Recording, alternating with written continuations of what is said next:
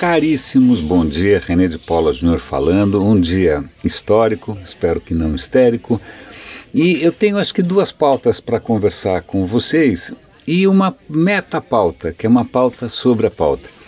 Ontem eu tive a felicidade de reencontrar um velho amigo dos meus tempos de Yahoo e tal, ele também está mexendo com conteúdo, e aí surgiram algumas conversas, algumas questões, algumas perguntas, alguns questionamentos que foram tão interessantes. Eu, eu vou, deixa eu contar as historinhas de hoje, depois eu compartilho com vocês. A primeira delas é uma notícia extremamente interessante, sobretudo para quem adora cachorro. Eu tive vários cães, eu já tive gato. Eu não sou exatamente uma pessoa muito ligada em animais, mas acho a notícia extremamente interessante mesmo assim. A questão é que um pesquisador húngaro está com um trabalho muito interessante que leva a crer que cães não só entendem o que a gente fala pela entonação, que é o que até então né, muita gente dizia, mas, e isso obviamente vai confirmar as suspeitas de todo dono babão, que os cães entendem também o que está sendo dito. Né? E, não só eles entendem o que, mas eles entendem mais ou menos da mesma maneira, em termos cerebrais, que a gente entende. Vocês vão ver a, a reportagem, eu estou dando o link aqui, vou ter colocando os vídeos também.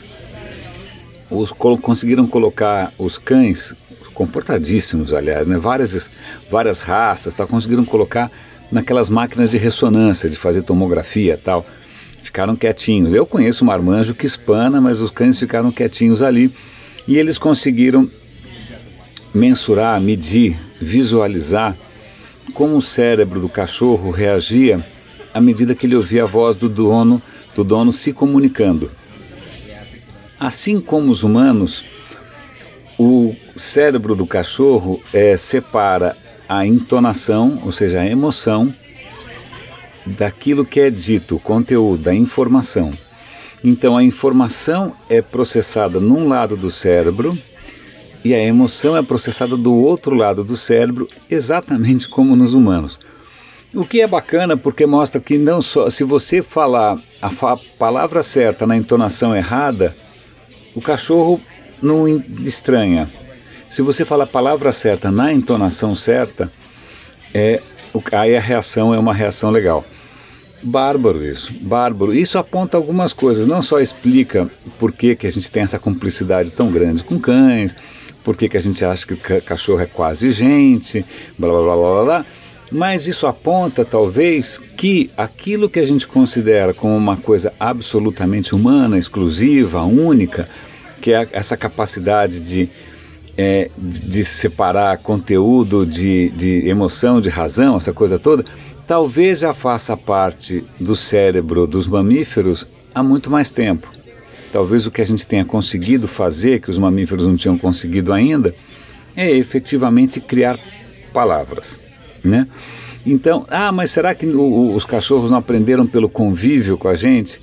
Não, a, a, aparentemente, né, se, os cães convivem com a gente há pouco tempo, não teria dado tempo de você ter uma mudança estrutural tão profunda simplesmente pelo convívio. Então não foi uma questão de aprendizado, tudo indica que a gente, nós, seres humanos, não somos tão exclusivos assim, né? não somos tão diferentes assim, e que existe aí um contínuo, né? uns 50 tons de cinza aí separando a gente dos outros animais. Aí o cara até se pergunta no, no final da, da, reportagem, será que gato também funciona assim? Aí ele, né, e eu como dono de gato sou forçado a concordar, difícil é você colocar o gato na máquina de ressonância. É, realmente eu não recomendo a ninguém. A segunda notícia, eu não sei se vocês lembram, alguns anos atrás, é, a comunidade científica estava em festa por causa da Lucy. Lucy foi o nome dado a um fóssil de uma menina é, que foi encontrada na Etiópia e o fóssil tem lá 3 pontos não sei quantos milhões de anos, e aí isso coloca a origem da nossa espécie lá atrás e traz um monte de informações e tal. Bom, existe uma outra polêmica em andamento com relação à Lucy, que é a seguinte: os pesquisadores aproveitaram que o esqueleto da Lucy estava sendo exposto numa, sei lá, numa exposição qualquer, e resolveram passar também por uma máquina dessas de ressonância, tomografia, seja lá o que for. Eu não entendo muito dessas máquinas. E que, que eles descobriram? Ou pelo menos eles acham que eles descobriram? Sinais de fratura nos ossos. E esses sinais de fratura, os ossos estão mineralizados, né? Já virou pedra aquilo. Mas de qualquer maneira, eles acham que eles conseguem identificar sinais de fratura e, essas, e esses sinais que eles identificaram levam a crer que a causa mortes, né, a razão pela qual a Lucy morreu, teria sido uma queda de uma grande altura. Vamos voltar no tempo, 3,2 milhões de anos atrás. O que, que tinha de muito alto para você cair? Ok, ainda mais na região da Etiópia, árvore. Então, muito o que esses caras estão dizendo, e aí eles estão é, reforçando a opinião deles com testemunho de médicos de pronto-socorro, com ortopedistas, etc. e tal, dizendo que esse é um tipo de fratura comum para quem cai de uma altura lá, de 10 metros.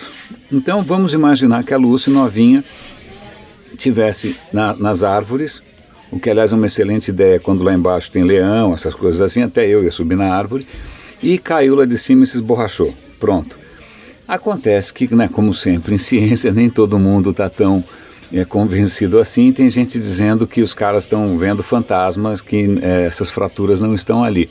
Mas, de qualquer maneira, é uma polêmica interessante né, de novo aponta para essa transição da, da nossa espécie é, das árvores, né, como qualquer primata, para a nossa posição de bípede andando nas savanas. Então eu achei interessante, dei uma olhada lá tal. E agora vamos retomar a conversa que eu tive ontem com meu velho amigo de Yahoo, trabalhou comigo no Yahoo, que é o seguinte, eu tenho falado aqui de coisas que eu acho legais e da maneira como eu acho legal. Eu não estou olhando nos olhos de ninguém, eu não sei exatamente com quem que eu estou falando. Então, o que acontece? Na falta de maiores referências, eu acabo é, falando de uma maneira, não só escolhendo os assuntos né, que mais me agradam, mas também às vezes dando referências que são em inglês, ou talvez dando explicações que não são suficientemente didáticas, ou então imaginando que as pessoas sabem um monte de coisa que elas podem eventualmente não saber, perfeitamente cabível. Eu percebi esses dias, ontem eu estava empolgadíssimo, que eu, que eu fiz um episódio especial sobre aquecimento global. Falei, porra, vai bombar, né? não tem quem não se interessa. Aí eu descobri que um, um, outro episódio que eu fiz sobre a Apple e sobre o Uber teve três ou quatro vezes mais audiência do que o aquecimento global.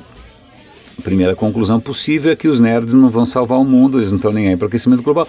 O segundo, a segunda conclusão que eu acho que é mais justa é que eu talvez esteja errando a maneira como eu abordo e escolho os temas. E para isso é, seria muito interessante ouvir de algum de vocês alguns testemunhais. Como vocês ouvem, onde vocês ouvem, se seria legal se eu estivesse apontando mais coisas em português, se eu estou escolhendo temas que são cabeçudos demais, se seria legal se eu escolhesse menos temas, se eu tivesse, né, imaginar que eu estou falando com a minha avó, mas para isso eu precisaria de uma sessão espírita, ela já morreu. Mas, bom, em suma, seria legal ter algum feedback de vocês. Eu tenho, hoje pela primeira vez, eu fui dar uma olhada não só nos números do SoundCloud, que é por onde algumas pessoas devem ouvir esse programa, mas também do podcast, porque eu publico esses programinhas como podcast, como um arquivo MP3 no meu próprio servidor. E hoje eu fui ver os números até que são interessantes, tem praticamente o dobro ou o triplo de downloads via podcast do que via SoundCloud, fiquei surpreso. Então seria interessante também entender a opinião de quem está baixando isso como um arquivo MP3 num software de podcast. Caríssimos, é isso. Boa sorte hoje. Espero que não seja um dia tumultuado. Eu, particularmente, estou feliz. É, democracia, a gente até que está fazendo bonito. É só pensar o que está acontecendo na Turquia, no Irã, na Rússia, na Venezuela, em tantos lugares por aí, né, que estão sucumbindo ao populismo e a demagogias das mais truculentas, até que a gente está, de uma maneira ou de outra, conseguindo fazer nosso destino sem maiores abusos. Caríssimos, René de Paulo Júnior falando, grande abraço aqui no Radinho de Pilha.